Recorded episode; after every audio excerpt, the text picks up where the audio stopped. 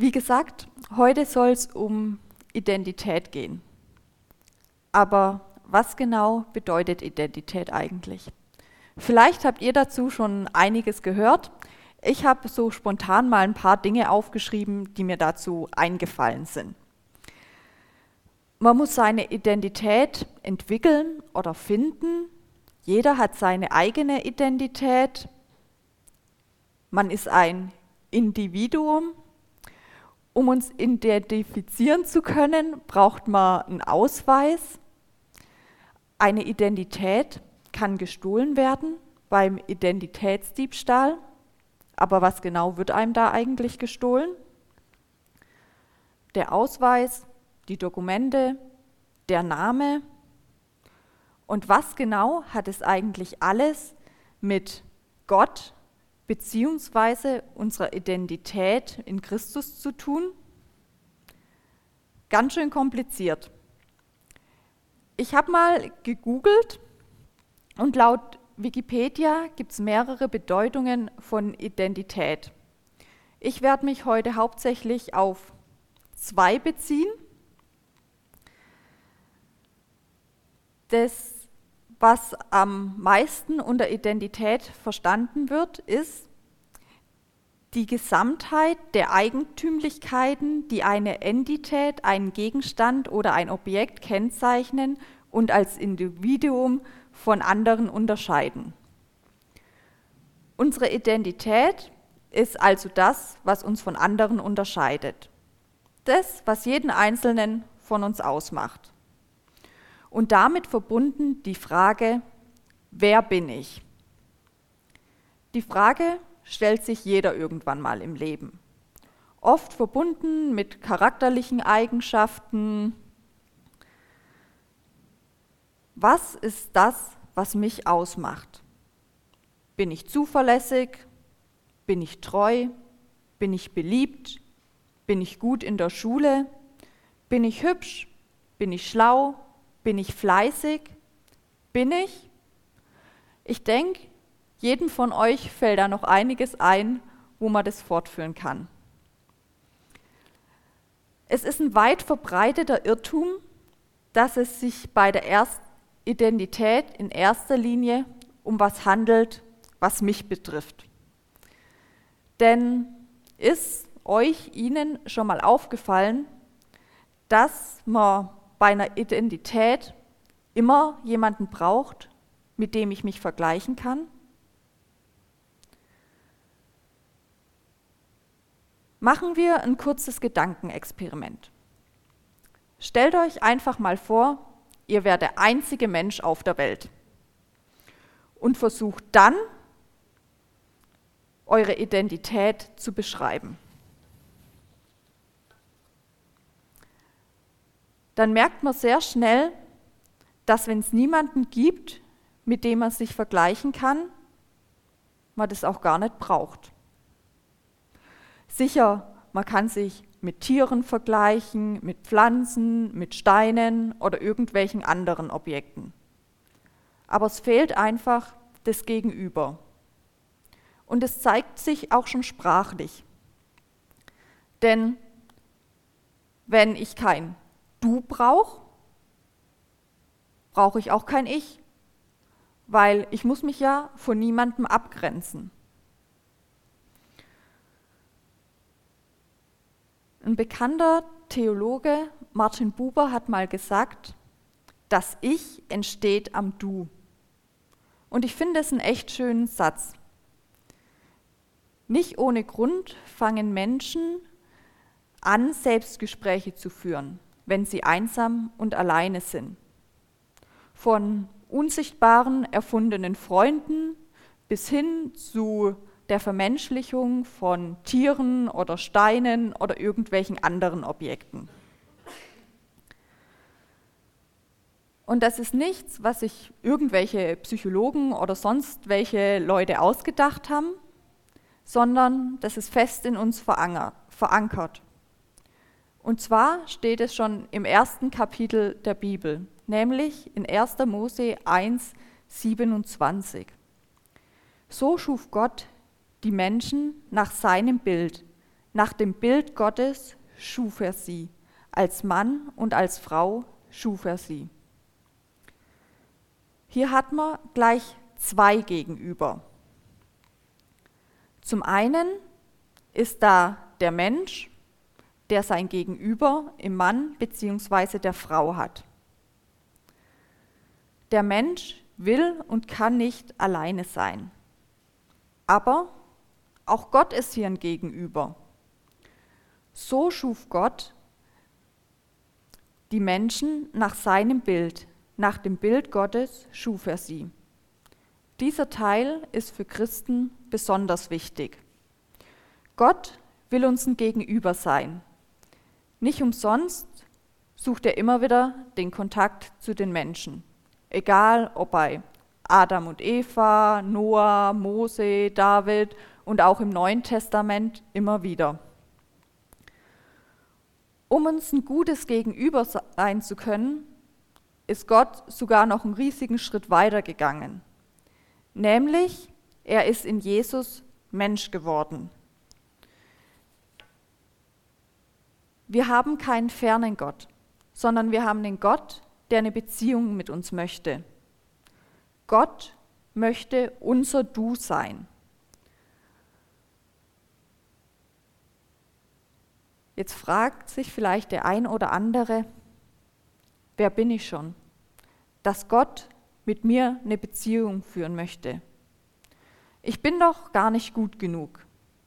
Ich habe so viele Unzulänglichkeiten. Ich mache so viele Fehler. Ich bin es doch gar nicht wert, dass ich vor Gott kommen kann. Die meisten kennen solche Gedanken, Selbstzweifel. Sie gehören irgendwie zum Leben dazu. Und doch dürfen wir wissen, dass wir nach dem Bild Gottes geschaffen sind. Irgendwie ist es eine seltsame Formulierung, nach dem Bild Gottes. Aber die Bedeutung dahinter ist echt eine schöne.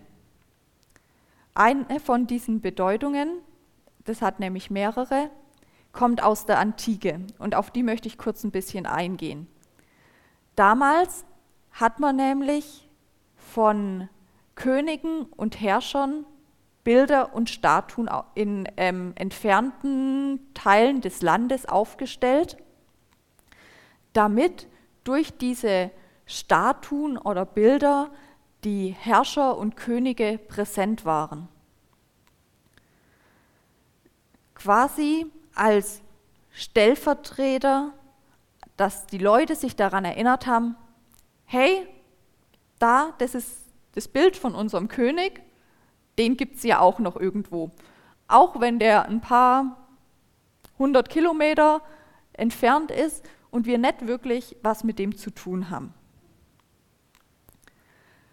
Wenn wir als Ebenbild Gottes geschaffen sind, dann heißt es oder meint es so viel wie wir sind Gottes Stellvertreter auf der Erde.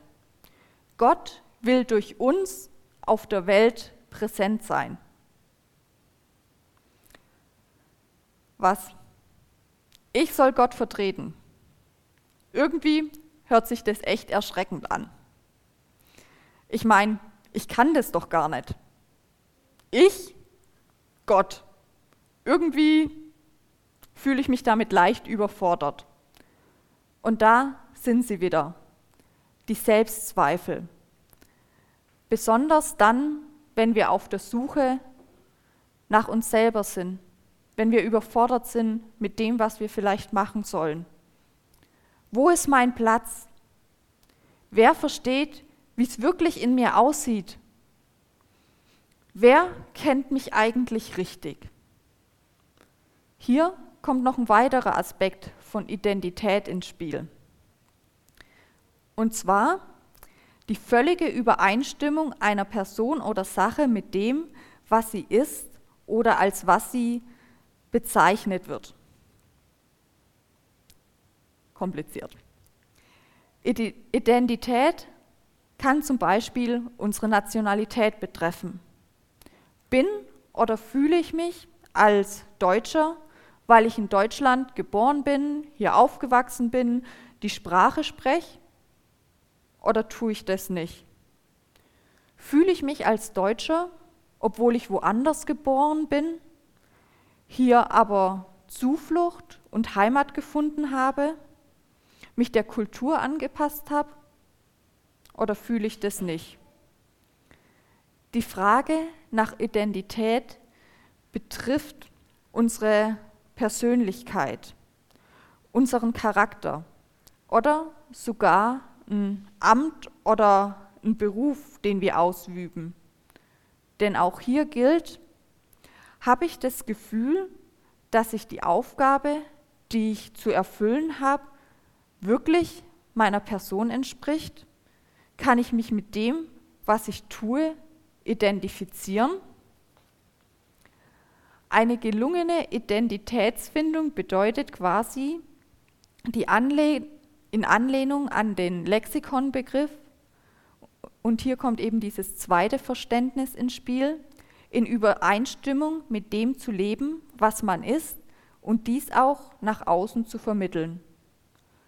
Und als Christ muss man ganz klar hinzufügen, sich dabei im Einklang mit dem Willen Gottes zu sehen. Mit wem identifizieren wir uns? Bei Christen sollte die Antwort hier auf jeden Fall Gott oder Jesus sein. Aber irgendwie ist es doch ein seltsamer Gedanke. Und ich weiß nicht, ob das nur mir so geht oder ob ich einfach das Wort identifizieren nicht wirklich mit Gott in Verbindung bringe. Aber identifiziert ihr euch mit Jesus?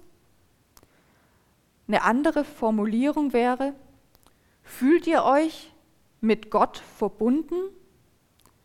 Seht ihr euch zu Gott zugehörig? Seht ihr euch als sein Kind oder vielleicht gar sein Erbe?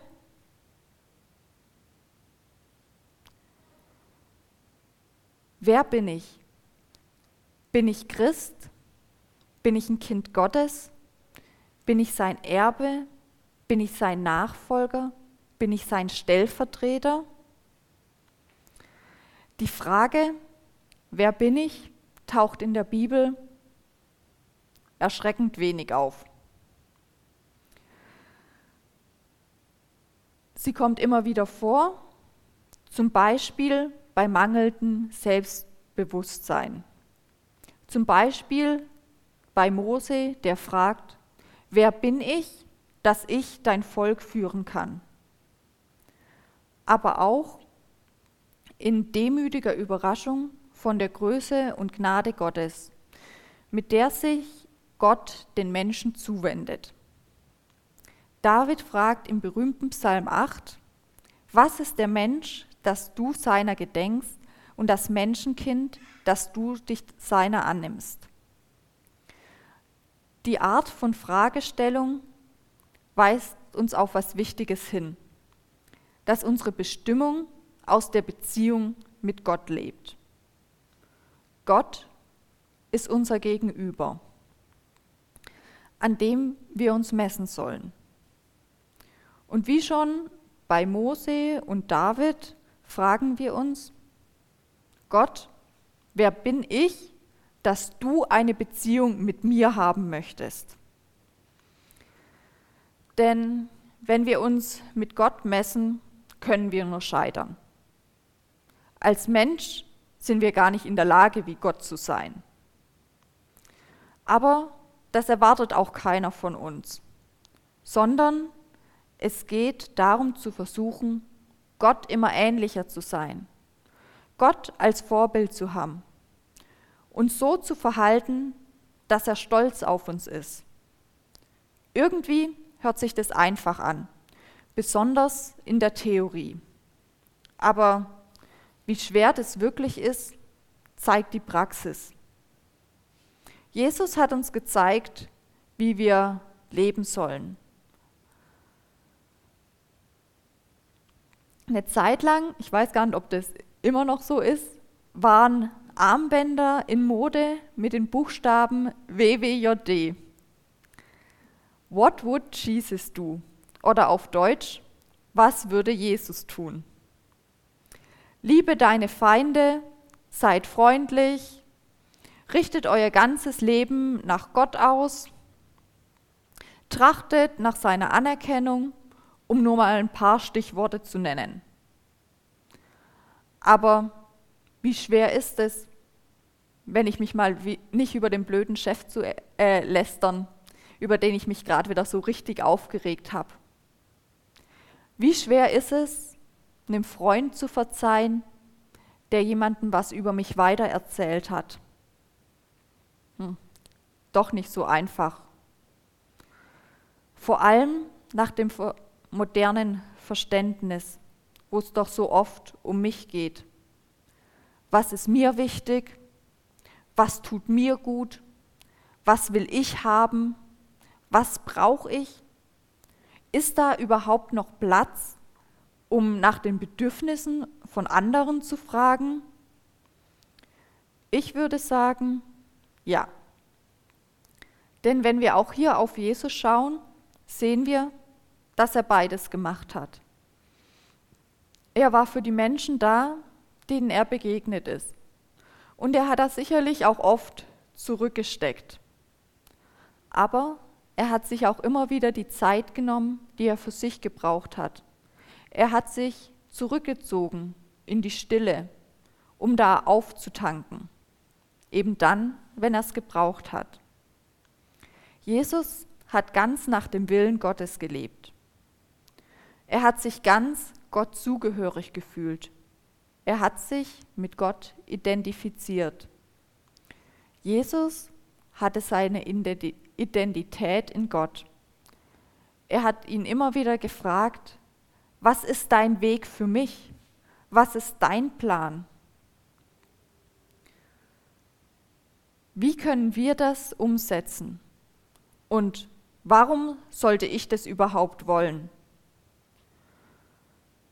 Das heißt doch, Christsein bedeutet Einschränkungen für mich. Ich muss immer nach dem anderen schauen.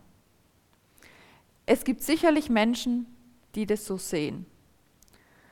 Aber es liegt auch ein unglaublicher Schatz da drin.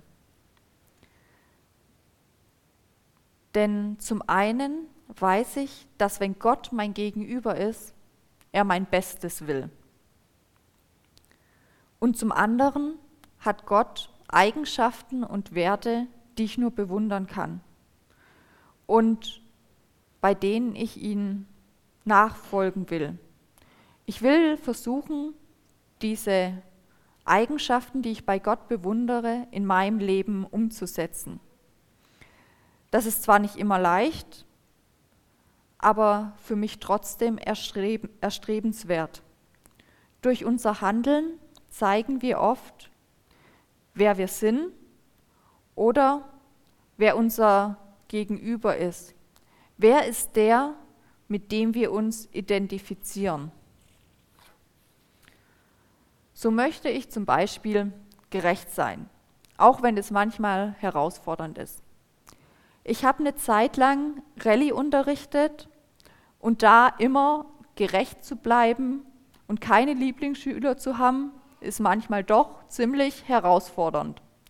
Besonders bei denen, die immer wieder den Unterricht stören und einfach ein bisschen anstrengend sind. Und die dann ohne Vorurteile zu bewerten und ihnen zu begegnen, gar nicht so einfach. Und wenn man das dann macht, sieht man immer wieder voller Erstaunen die Dankbarkeit in den Augen der Kinder. Einmal hat mich eine Schülerin gefragt, warum ich das mache und nicht so böse wie die anderen Lehrer bin. Wir sind dann ins Gespräch gekommen und ich habe gesagt, dass ich Christ bin. Und weil ich an Gott glaube und ich einen gerechten Gott habe, möchte auch ich versuchen, gerecht zu sein. Und ich bin überzeugt davon, dass in dieser Situation Gott durch mein Handeln sichtbar war. Wir sind seine Stellvertreter, wir sind seine Repräsentanten. Keiner erwartet von uns, dass wir Gott sind. Aber wir sollen uns so verhalten, dass Gott stolz auf uns ist. Wir sind nach seinem Bild geschaffen. Gott liebt uns, jeden Einzelnen. Er will eine Beziehung mit uns haben. Deshalb stellt sich hier die Frage, mit wem identifiziert ihr euch? Zu wem gehört ihr dazu? Und merkt man euch das an? Stellt euch mal vor, ihr seid, wahrscheinlich mache ich mich gleich unbeliebt, Bayern-München-Fan. Und ja, genau. Dann gibt es zwei Möglichkeiten. Entweder ihr könnt Trikot und Schal anziehen und jeder sieht, dass ihr für Bayern seid, oder aber ihr könnt das Ganze heimlich machen und keiner kriegt es mit. Aber seid ihr dann ein richtiger Fan? Oder ist es nicht nur so ein, ja, ganz nett, oh, schön, dass sie mal wieder gewonnen haben. Aber ich habe halt auch niemanden, mit dem ich mich freuen kann. Seid ihr Stellvertreter Gottes auf dieser Welt?